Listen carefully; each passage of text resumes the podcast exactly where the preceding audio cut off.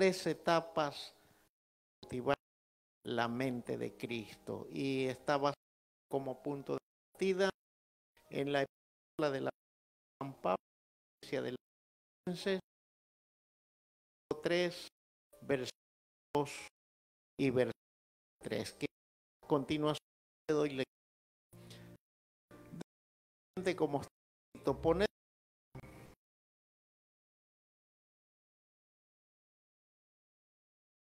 en la de la tierra. Y el versículo 3 los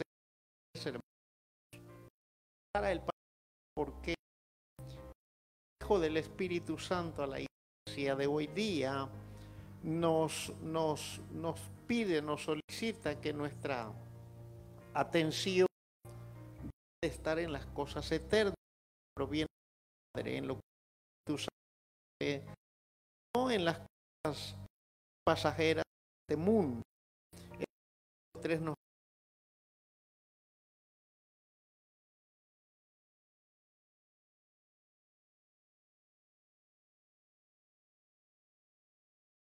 habéis muerto, se está refiriendo, hermano, a todas esas pasiones, a todas esas concupiscencias, a todo lo que el mundo nos atrae, que es contrario a la doctrina de Dios, a eso hemos muerto como cristianos.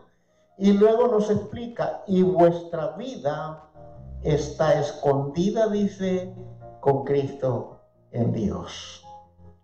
Es importante, hermano, que nos demos cuenta en qué lugar está nuestra vida escondida actualmente. La Biblia es clara cuando dice que está escondida con Cristo. Pero veamos específicamente el lugar donde en el espíritu nuestra vida está protegida, nuestra vida espiritual, hermano, que trasciende a nuestro caminar espiritual aquí en la tierra, está resguardada. Y para eso, hermano, eh, para descubrir el lugar, vamos a ir a Hebreos capítulo 12, versículo 2, que dice lo siguiente puesto los ojos en Jesús,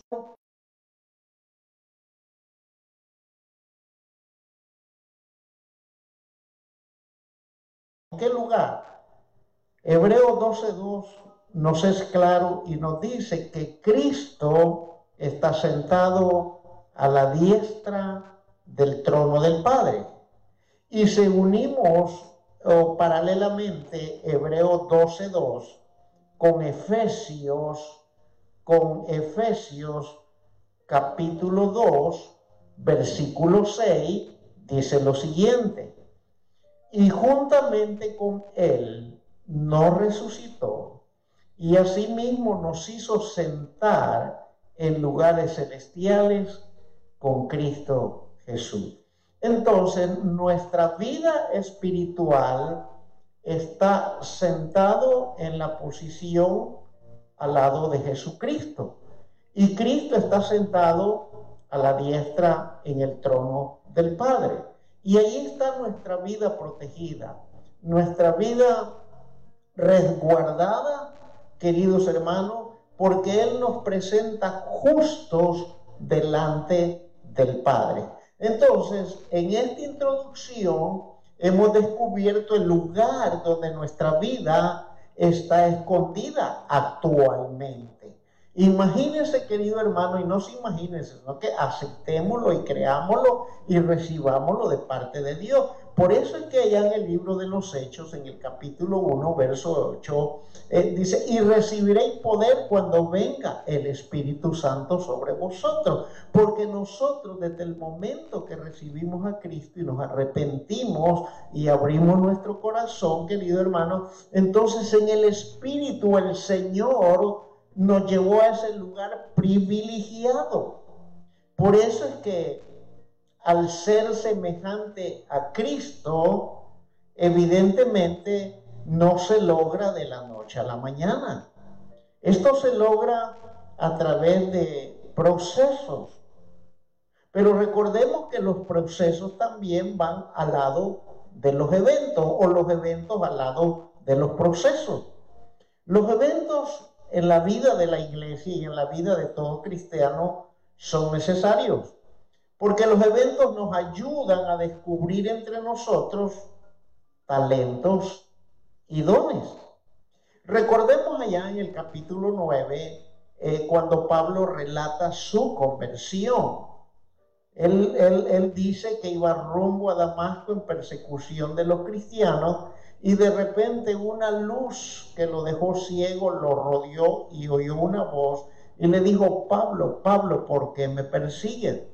Este es un evento en la vida del apóstol Pablo, pero ese evento en la vida del apóstol Pablo provocó para que él se diera cuenta por mandato del Señor y por voz del Espíritu Santo, queridos hermanos, para qué fue necesario ese evento.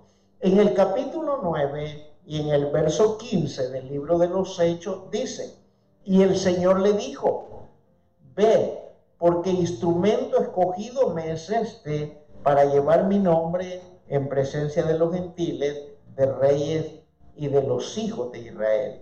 Porque yo le mostraré cuánto le es necesario padecer por mi nombre.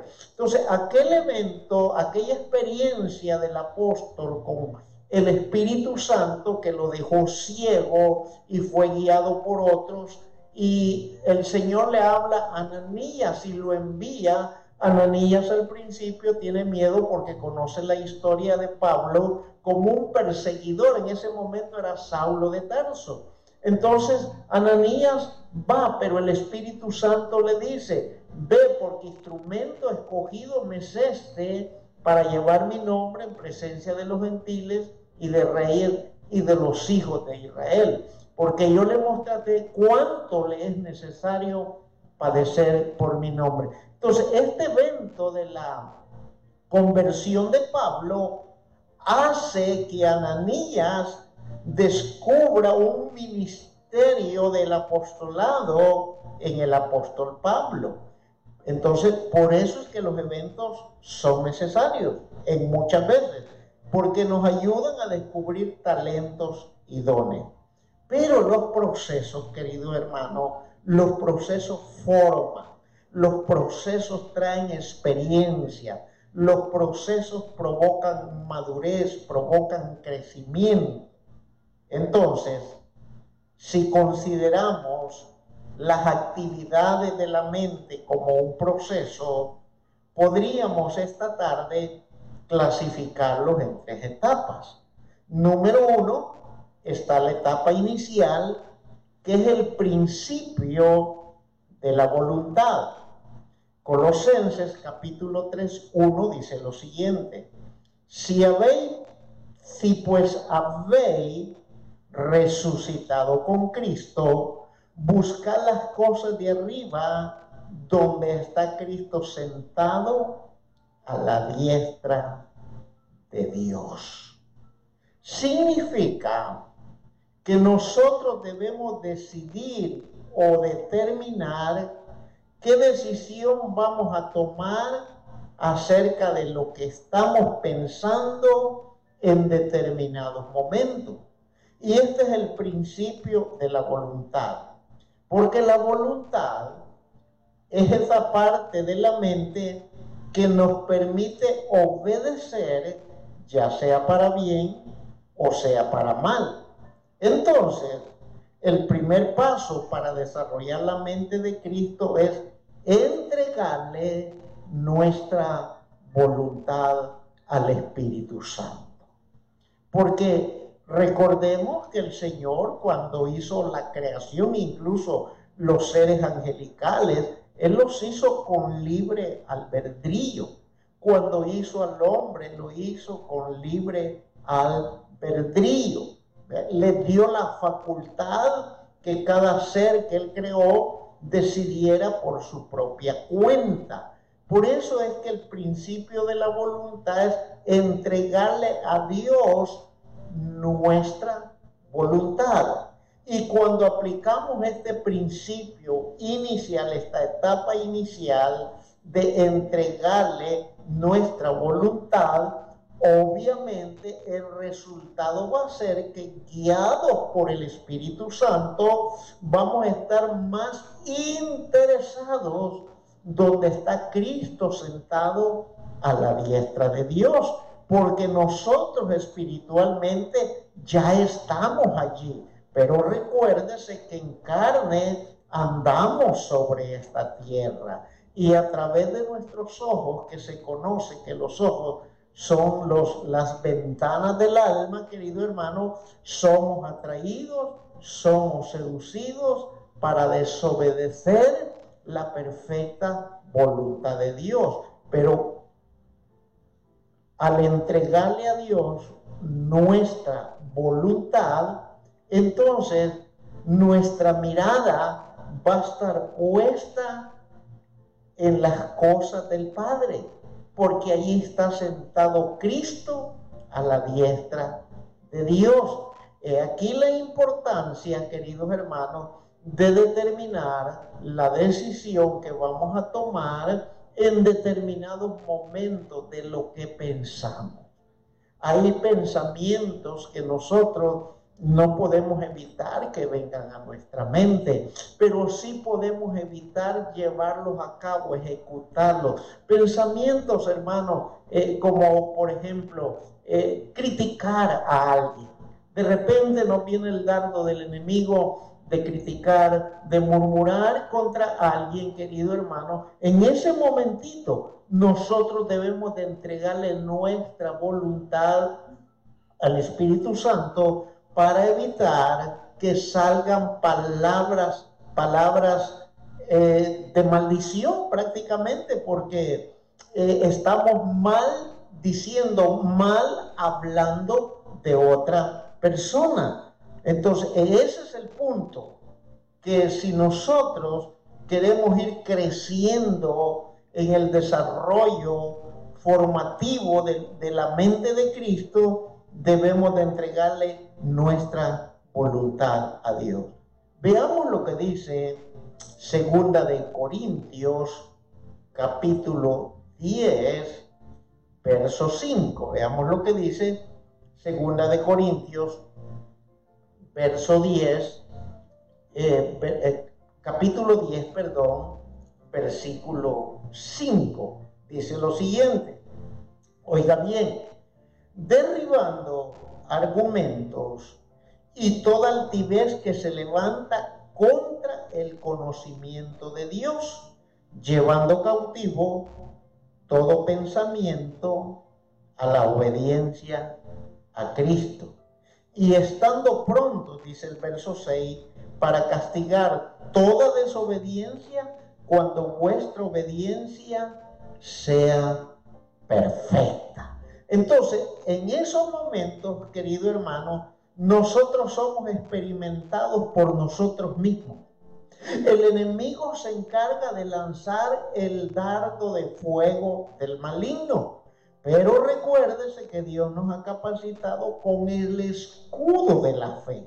Muchos de nosotros, querido hermano, a veces nos desviamos de nuestro caminar y la causa básica de desviarnos es que bajamos el escudo de la fe.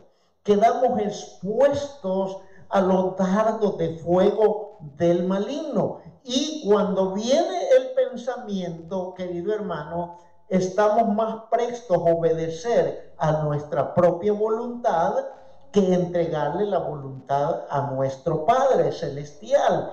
Por eso es que este verso es tan importante. Nosotros, el Señor nos ha capacitado, porque más más antes del verso 5 de Segunda de Corintios, eh, verso 10 dice, aunque andamos en la carne, no militamos según la carne.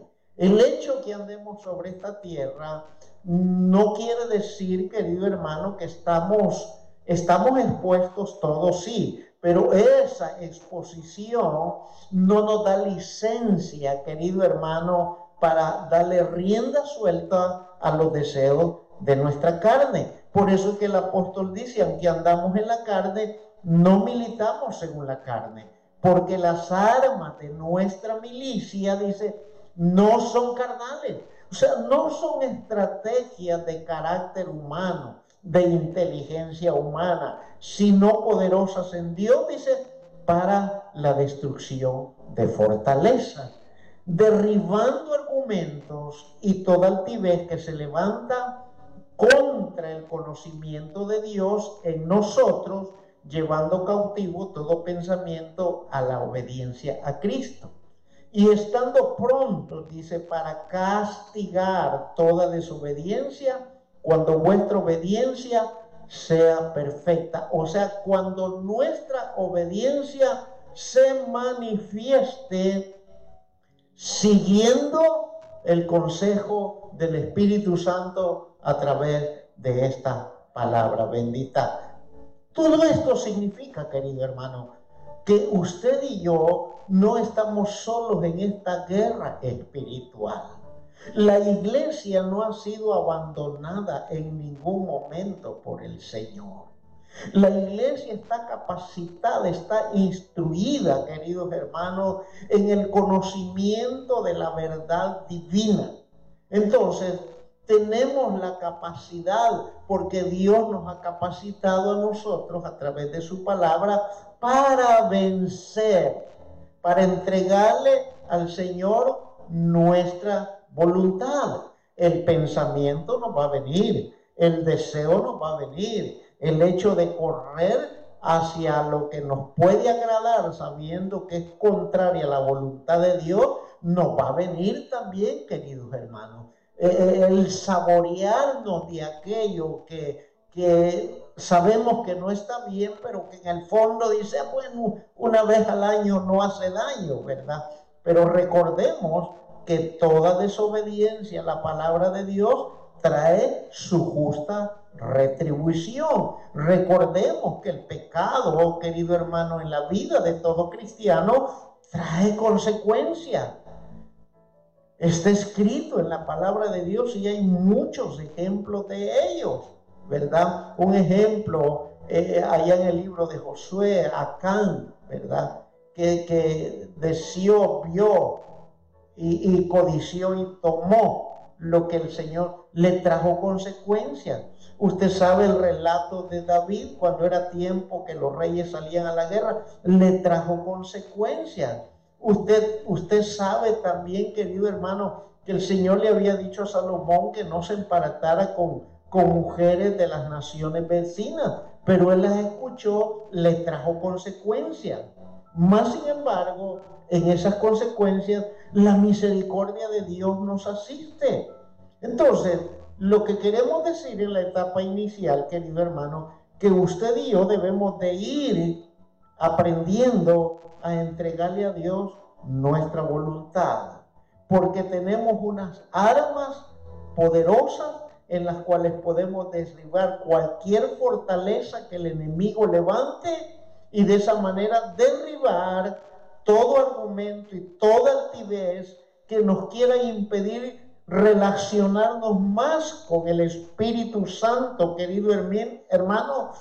¿De qué manera? Tomando ese pensamiento malévolo que nos vino y llevándolo en obediencia a Cristo el Señor. Y cuando elegimos hacer eso, aleluya, querido hermano, aleluya, suceden muchas cosas en el ámbito espiritual. La primera, el enemigo es avergonzado. La segunda, que nosotros salimos avantes en victoria. Y la tercera es que honramos al Dios Todopoderoso.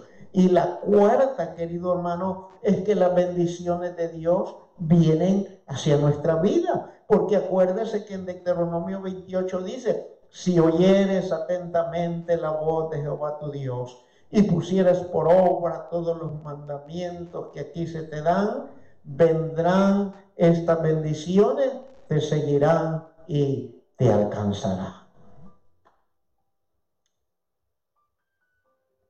La gran pregunta es, si hoy estamos aprendiendo esto y un día nos sorprende la tentación, ¿qué decisión vamos a tomar? Esa solamente usted y yo la sabemos, ¿verdad? El segundo punto del principio de la de, esta de las tres etapas para cultivar la mente de Cristo, hermano, es la etapa de crecimiento. En esta etapa es donde nosotros decidimos poner nuestra mente en las cosas de arriba. Vamos a ir a Filipenses capítulo 4, versículo 8. Note lo que dice la Biblia.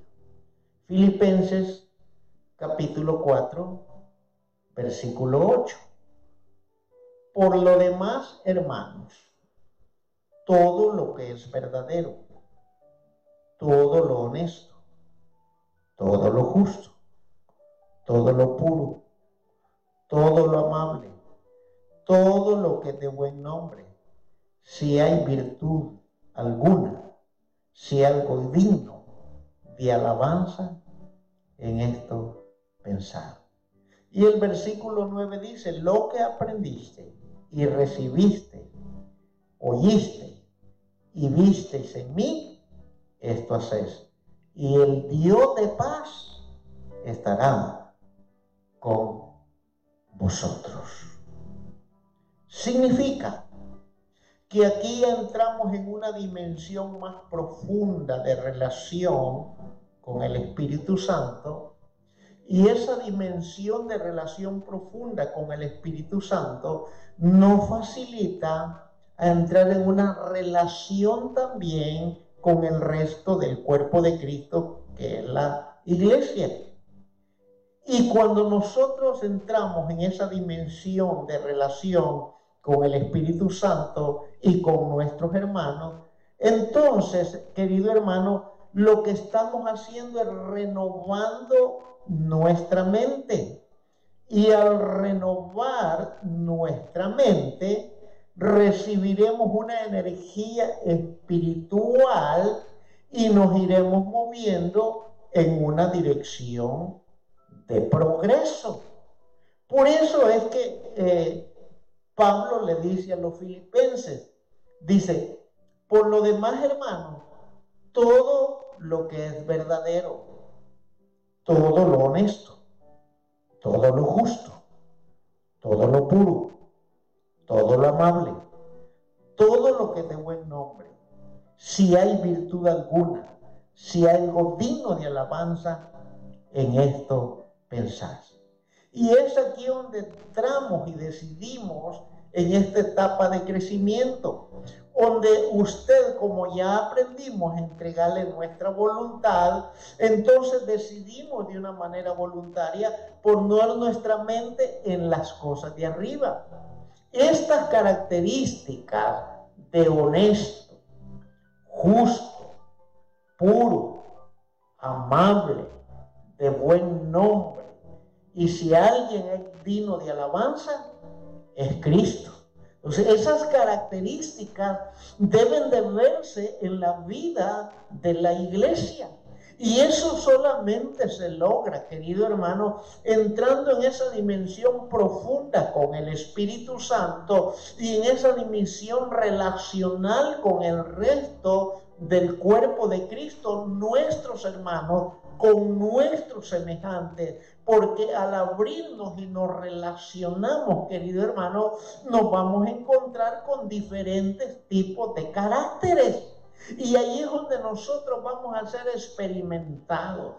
Si estamos nosotros dispuestos, querido hermano, porque ya estamos pensando en lo bueno, en lo justo, en lo amable, en lo verdadero, en lo todo de buen nombre, en lo que amerita alabanza. Si ya nuestra mente así, al encontrarnos con alguien dentro del cuerpo de Cristo o fuera del cuerpo de Cristo, que tiene un su carácter mero rudo, mero duro, mero, hasta que para hablar, hasta oírle hablar eh, este, las palabras caen bien pesadas, querido hermano. Hay caracteres así aún de cristiano, que los hay, los hay, y los hay afuera también. Pero cuando nosotros hemos decidido pensar en las cualidades de Filipenses 4.8, tal vez el impacto, el choque de la actitud, del carácter de alguien que hable de una manera pesada, de una manera ruda, puede, puede impactarnos y puede incomodarnos, pero ya nuestra voluntad está entregada a Él y hemos pensado en esas características. Entonces esas características, cuando nos vemos delante de esas personas, se van a manifestar a nosotros se van a manifestar y al manifestarse en nosotros, el carácter de la otra persona no va a tener eh, oportunidad de seguir siendo igual, al menos con nosotros, cuando nuestra mente está puesta en las cosas de arriba, porque vamos a adquirir las cualidades de Filipenses capítulo 4, versículo 8. Y al entrar en ese campo, querido hermano, entonces vamos a recibir una energía espiritual. Y al recibir esa energía de parte del Espíritu Santo, nos iremos moviendo en una dirección de progreso. Conozcamos cuál es esa dirección de progreso. Vaya su Biblia allí, en el Evangelio de Juan capítulo 7, versículo 38, para que conozcamos esa, cuál es esa energía espiritual que nos va a dinamizar, querido hermano, en este caminar para agradar al Rey de Reyes y Señor de Señores. Evangelio de Juan, capítulo 7, versículo 38, dice el Señor, el que cree en mí, como dice la escritura, de su interior correrán ríos de agua viva. Verso 39. Esto dijo del Espíritu que habían de recibir los que creyesen en Él, pues aún no había venido el Espíritu Santo porque Jesús no había sido aún glorificado. Y esta es la energía, el que cree en mí. Creer, todos creemos. Santiago dice, aún los demonios creen, pero tiemblan a la presencia. Creer, todos creemos, pero veamos los cambios que producen ese creer en nosotros. Recuérdese que el Señor dice que Él produce en nosotros el querer como el hacer. Creer, correcto, magnífico. Qué bien que creamos, pero hoy hay que actuar en base a lo que creemos. Hoy tenemos que actuar, hoy tenemos que mostrar el carácter de la mente de Cristo, esa transformación, esa renovación, esos cambios que el Espíritu Santo ha ido trabajando y haciendo en cada uno de nosotros, querido hermano. Por eso es que en esta, en esta etapa de crecimiento es donde nosotros decidimos de una manera voluntaria poner nuestra mente en las cosas de arriba. Pensar en estas características de Filipenses 4.8, en lo que es honesto, en lo que es justo, en lo que es verdadero, en, lo en todo lo que es de buen nombre. Dice, si hay virtud alguna, en esto pensar. Si hay algo digno de alabanza, en esto pensar. Por eso es que el apóstol en el verso 9 de Filipenses 4.8, él, él, dice, él, él, dice lo siguiente, lo vamos a buscar para, para volverlo a leer. Él dice, lo que aprendiste y recibiste y oíste y viste en mí, esto hacer. Y el Dios de paz estará con vosotros. ¿Por qué? porque ya recibimos esa energía de lo que dijo el Señor Jesús en el Evangelio de Juan, capítulo 7, verso 38. El que cree en mí, como dice la Escritura, ¿de dónde dice? De su interior correrán ríos de agua viva. Y esto dijo del Espíritu. Entonces, va a ser moldeado, querido hermano, nuestro carácter va a ser transformado. Obviamente, eh, eh, rasgos de nuestra naturaleza no van de nuestra naturaleza física no van a desaparecer. El timbre de nuestra voz tampoco va a desaparecer, pero el impulso de nuestras palabras, la intención de las cosas que hacemos, querido hermano, esas cosas van a cambiar y van a cambiar para bien. ¿Por qué? Porque ya recibimos esa energía del Espíritu Santo. No solamente eh, querido hermano, directamente del Espíritu Santo, sino que también de la palabra del Señor. La palabra, por eso es que la palabra, querido hermano, es la que forma. Por eso es que la palabra es la que ministra el alma. Es la palabra que cambia y por eso es que Pablo dijo, he aquí las cosas viejas pasaron, pero antes de eso él dijo, si alguno está en Cristo. Entonces allí la clave es permanencia, si alguno permanece en Cristo después que le ha recibido, si alguno eh, se mantiene en las cosas eternas, si alguno va desarrollando las características y cualidades de Filipenses capítulo 4, verso 8, de, si el que camina en eso, entonces las cosas viejas cuáles son esas cosas viejas, querido hermano. Todas esas cosas que hemos heredado del entorno a lo largo y lo ancho de nuestra vida. Cultura, todas esas cosas que, que oímos desde niños y que se pegaron en nuestro subconsciente y que están allí y que en determinado momento se manifiestan, querido hermano. Y hay gente que dice, ¿por qué esa persona es así? porque él, eh, y dice que es cristiano, por esas, por esas cosas. Porque muchas veces decidimos mantener nuestra mente en las cosas de este mundo y no en las de arriba.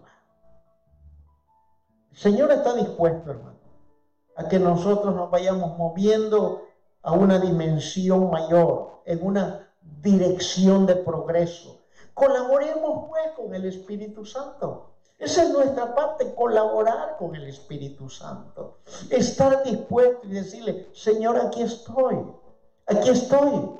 Quiero ser un hijo tuyo cada día mejor, cada día ir desarrollando el carácter tuyo, cada, cada día ir, ir cultivando la mente tuya en mí, cada día irme pareciendo a ti. Por eso es que la próxima lección trate de no perdérsela, porque en la próxima lección vamos a ver el costo que se tiene que pagar para ser semejante a Cristo.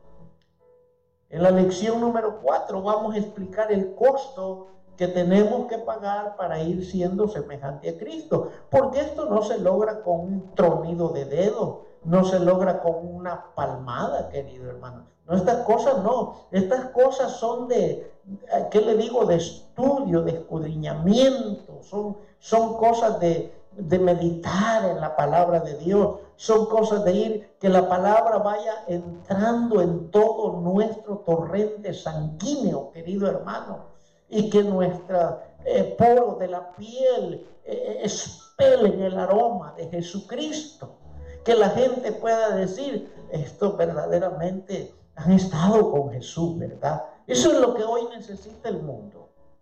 El mundo ya no necesita tanto exhibicionismo que hoy día se da en las plataformas, querido hermano. Tanta promoción que muchas veces nosotros los cristianos hacemos de una manera errada, de una manera equivocada, ¿verdad?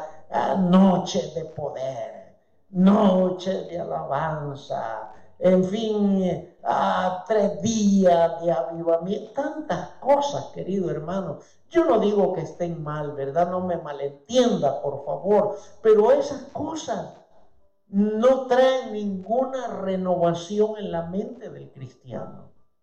Lo que trae renovación es el Espíritu Santo, el estudio de la palabra, pero no un estudio, querido hermano, para llenarnos de conocimiento y que nuestra cabeza crezca y que nuestro corazón quede pequeño.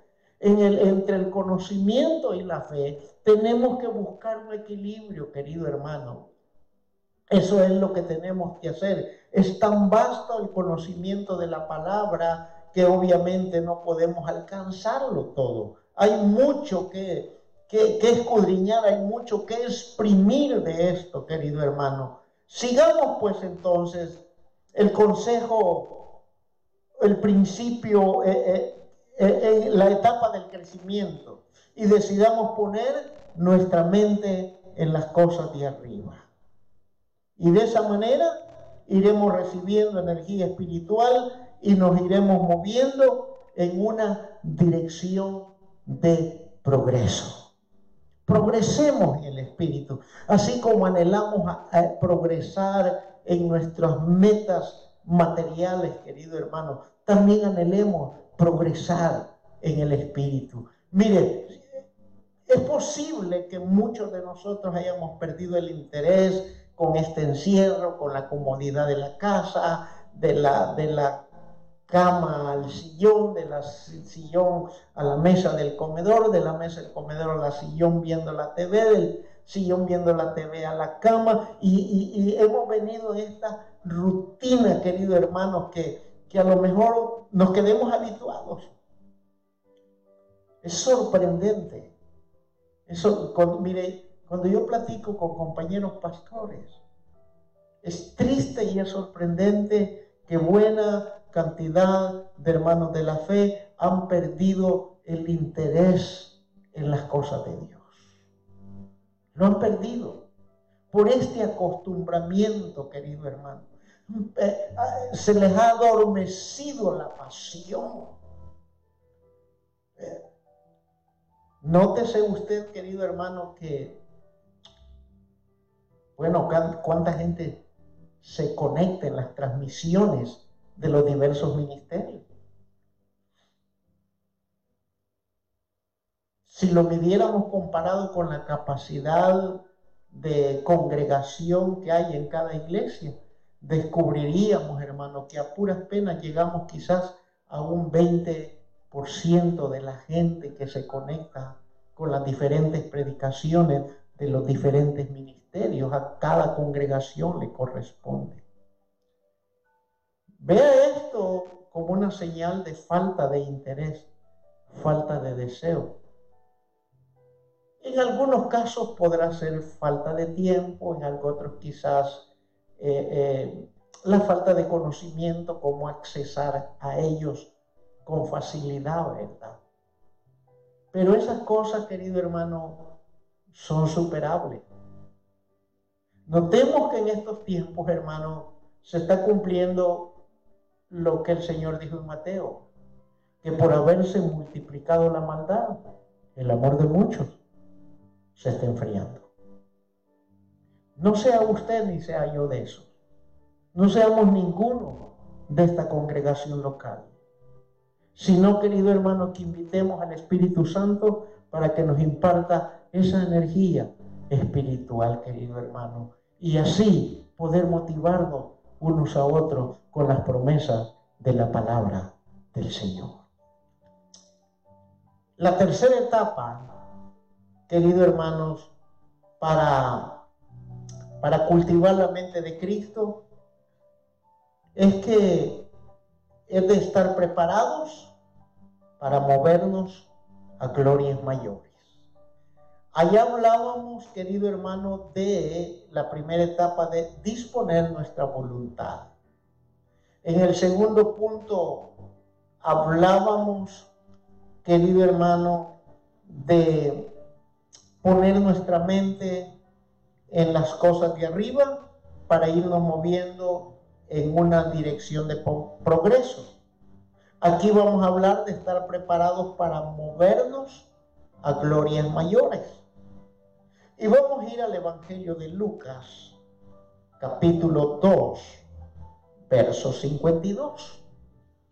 Dice la Biblia, y Jesús crecía en sabiduría y en estatura y en gracia para con Dios y los hombres. Cuando este versículo dice que Jesús crecía en sabiduría, Está hablando que él tenía discernimiento de la voluntad de su padre. Él conocía la mente de su Padre. En la lección anterior que dimos el miércoles pasado decíamos que Cristo veía lo que el Padre hacía y oía lo que el Padre hacía. Y que así como era la mente del Padre para Cristo, así es la mente de Cristo para la iglesia. Entonces, cuando dice la Biblia, y Jesús crecía en sabiduría, está hablando, querido hermano, que Jesús tenía total conocimiento del discernimiento de la voluntad del Padre. Y esto es moverse para glorias mayores. La iglesia tiene que ir progresando en ir conociendo o discerniendo la voluntad de Cristo. Tenemos que crecer en sabiduría. Pero aparte de crecer en sabiduría, también tenemos que crecer en madurez. La palabra eh, eh, estatura, perdón, refiere a madurez. La palabra estatura aquí no está solamente en el crecimiento físico, sino en la adquisición que extraemos del conocimiento de la voluntad del Padre para desarrollar madurez, ser cristianos maduros, cristianos que no nos dejamos mover por cualquier viento de doctrina o por cualquier aspecto emocional. Le voy a poner un ejemplo muy común que quizás usted ya conoce.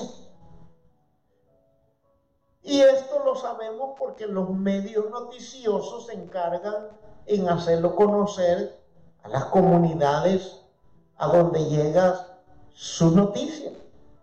Usted ha visto seguido que allá en el tronco de un árbol, que en una tortilla, que en un pan, en fin, que en una hoja, que en una pared, en determinado lugar apareció cierta imagen. ¿Qué es lo que hace la gente? Corre, venera, adora, levanta altares, ¿sí o no? Y la gente no se está dando cuenta lo que está invocando y lo que está adorando. Y el Señor dijo, cuando os digan que Él lo allá, Él lo aquí, no vayáis. Y la gente enciende velas, bueno, hace una serie de cosas, la comunidad se reúne y los testimonios le dan validez a aquella supuesta aparición de lo que la gente idolatra. Y el apóstol Pablo dice claramente que detrás de un ídolo hay un demonio. Y la gente no se da cuenta. Yo ya estaba estudiando un poquito de guerra espiritual, querido hermano, en base a Primera de Samuel capítulo 28, cuando Saúl va y consulta a la pitonisa y estaba relacionando el relato de Lucas eh, capítulo 16, que cuando habla el, eh, cuando muere el rico y muere el asa. Y me vino a mí una mente porque me quedó esa curiosidad el lunes por cuando el maestro hizo una pregunta y dijo, eh, ¿quién habla a través del espejo? Entonces a mí se me quedó esa curiosidad y yo me puse a indagar, a orar y pedirle dirección al Señor. Y estuve escudriñando esos pasajes y algo otros. Y me vino a la mente qué pasa cuando nosotros o personas sueñan con seres que ya murieron. ¿Qué está operando? ¿Qué sucede? ¿Realmente son nuestros seres amados que tienen el permiso, la facultad de aparecérsenos en sueños? ¿O en algunos casos los hemos visto con nuestros ojos? Y yo me pude pensar, bueno, ¿realmente son nuestros seres queridos? ¿O qué seres serán? no le voy a concluir eso, quiero dejárselo en suspenso.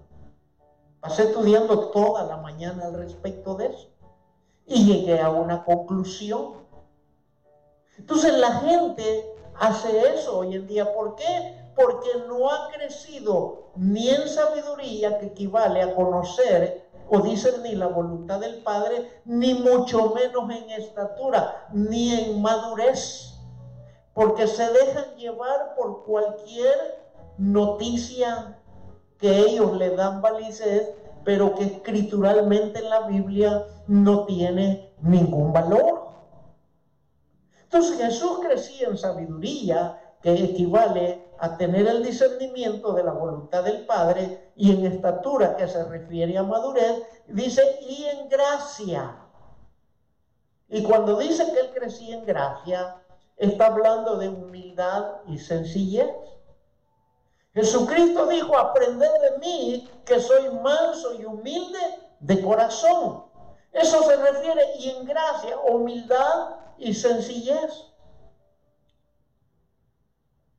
Recordemos aquel pasaje de la Biblia cuando le dijo a los discípulos, tengo, tengo preocupación por la gente. Ya tienen tres días de estar conmigo y no han comido nada. Y enviarlos en ayunas no quiero, no vaya a ser que se desmayen. Denle ustedes de comer. Y ahí había un muchacho, dice, con cinco panes y dos peces. Y usted ya conoce la historia. Entonces Jesús, en su sencillez y en su humildad, porque él crecía en gracia, eso simboliza humildad y sencillez, se preocupó por las necesidades básicas de las personas que le seguían. Y él crecía en estos tres ámbitos, dice, primero para con Dios. Entonces, la mente de Cristo era agradar al Padre porque él sabía que agradando al Padre no iba a tener ningún inconveniente, querido hermano, de caer bien con los hombres. Aunque Cristo no buscó la gloria de los hombres, pero si él estaba bien con el Padre, esa gracia del Padre iba a sobreabundar en él, esa sabiduría del Padre iba a ser manifiesta, esa estatura, esa madurez también iba a ser vista. Entonces, querido hermano, él iba a caber dentro de la raza humana. Y por eso es que crecía en estas tres cosas con Dios y con los hombres. Esto significa que la vida de Cristo nos enseña un progreso integral. No solamente podemos conocer, eh, crecer en conocimiento, tenemos que crecer en cambios, en transformaciones nuestra conducta tiene que ser, tiene que ir siendo formado al carácter de Cristo, nuestro carácter, al carácter de Cristo. Tenemos que aprender a desarrollar un corazón perdonador, un corazón con pasión, un corazón, como dice la Escritura, que se duela con los que se duelan y se goce con los que se gozan. Por eso es que la vida de Cristo nos enseña un progreso integral. Podemos adquirir conocimiento y podemos aprender la Biblia de una manera increíble, querido hermano, pero si nuestro carácter no es transformado, el crecimiento no es integral. Por lo tanto, la etapa de estar preparados para movernos a glorias mayores implica entrar de una manera voluntaria en este progreso integral. Y al involucrarnos en este progreso integral, se cumplirá en nosotros, querido hermano, lo que dice Segunda de Corintios, capítulo 3, versículo 18. Oiga lo que dice. Segunda de Corintios, capítulo 3, Verso 18. Por tanto, nosotros todos, mirando a cara descubierta como un espejo, la gloria del Señor, somos transformados de gloria en gloria en la misma imagen como por el Espíritu del Señor.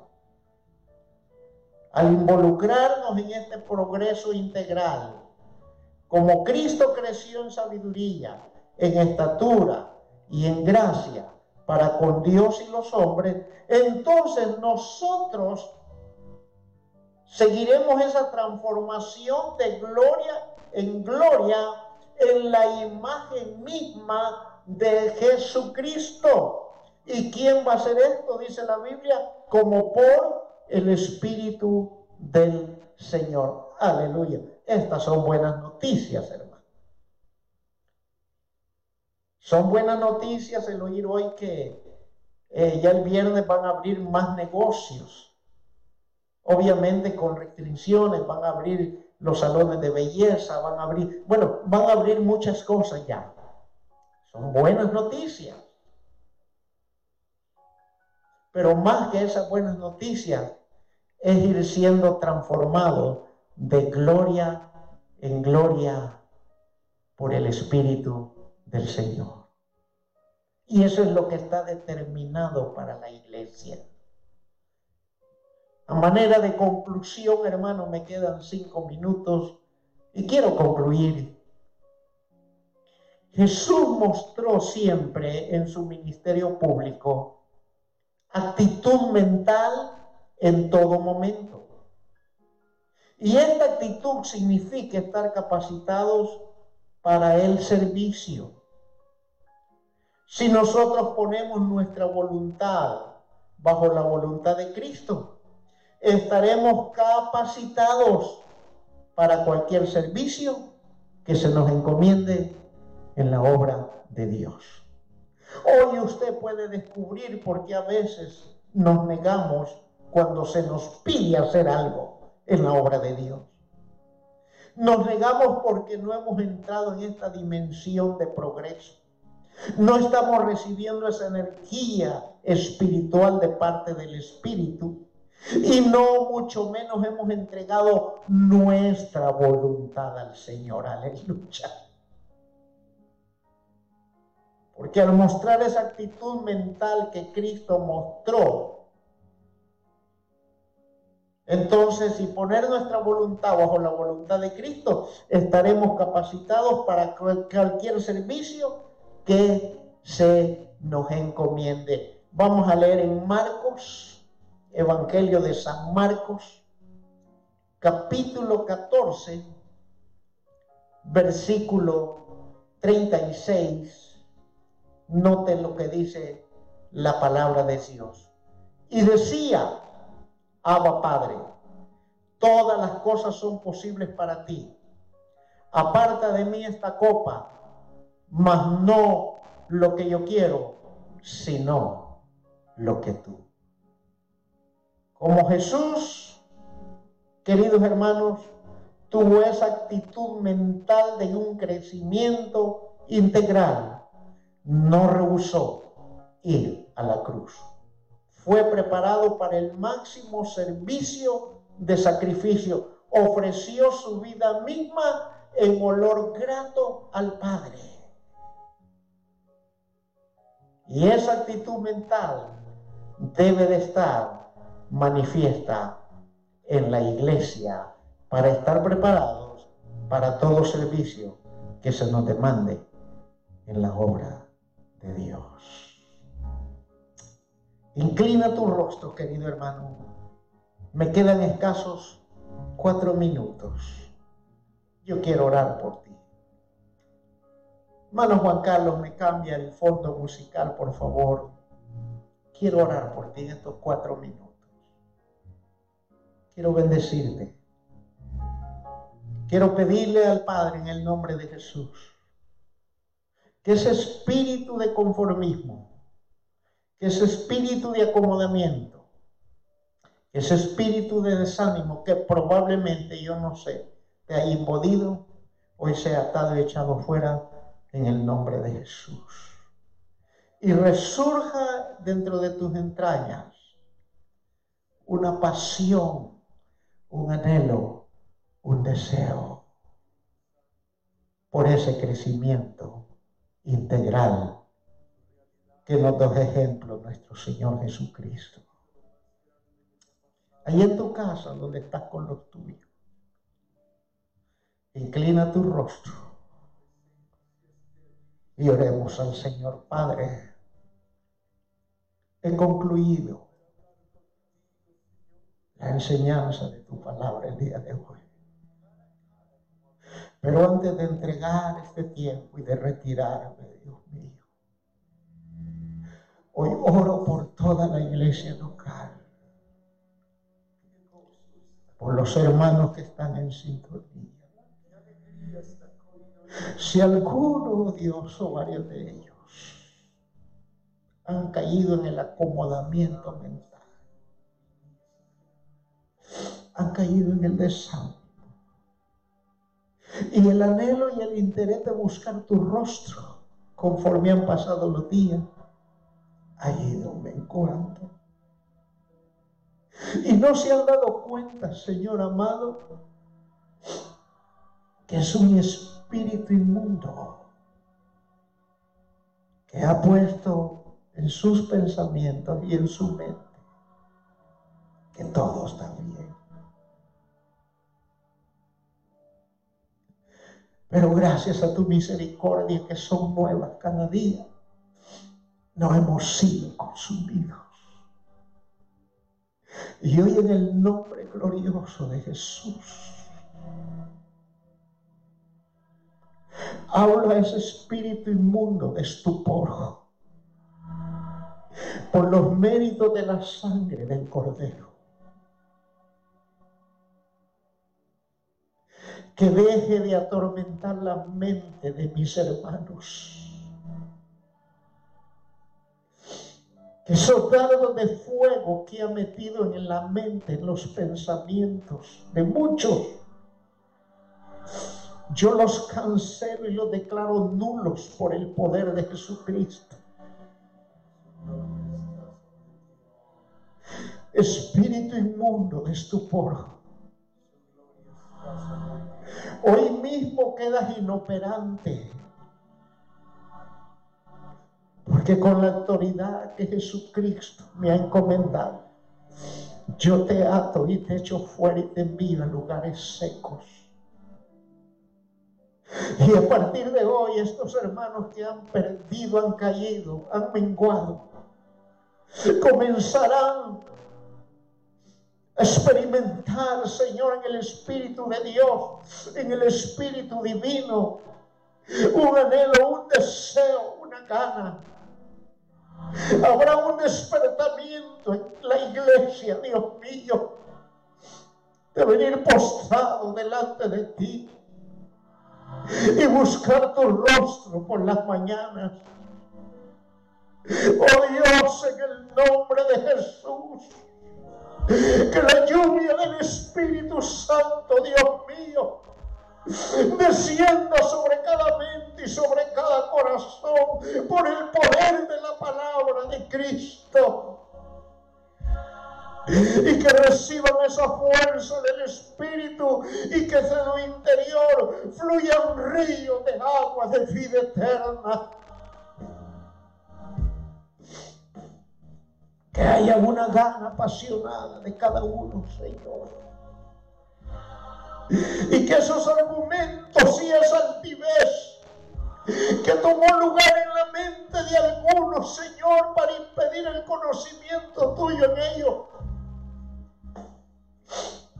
sea derribada. Porque las armas de nuestra milicia no son carnales sino poderosos en Dios para la destrucción de fortaleza. Aviva, Señor, en el espíritu de cada uno de mis hermanos.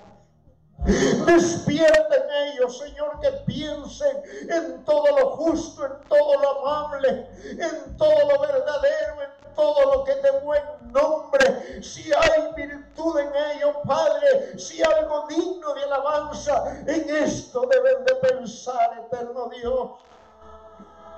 Que fijen sus pensamientos en las cosas de arriba y que crezcan en sabiduría y en estatura y en gracia para contigo y entre unos con otros, Señor amado. Dios eterno,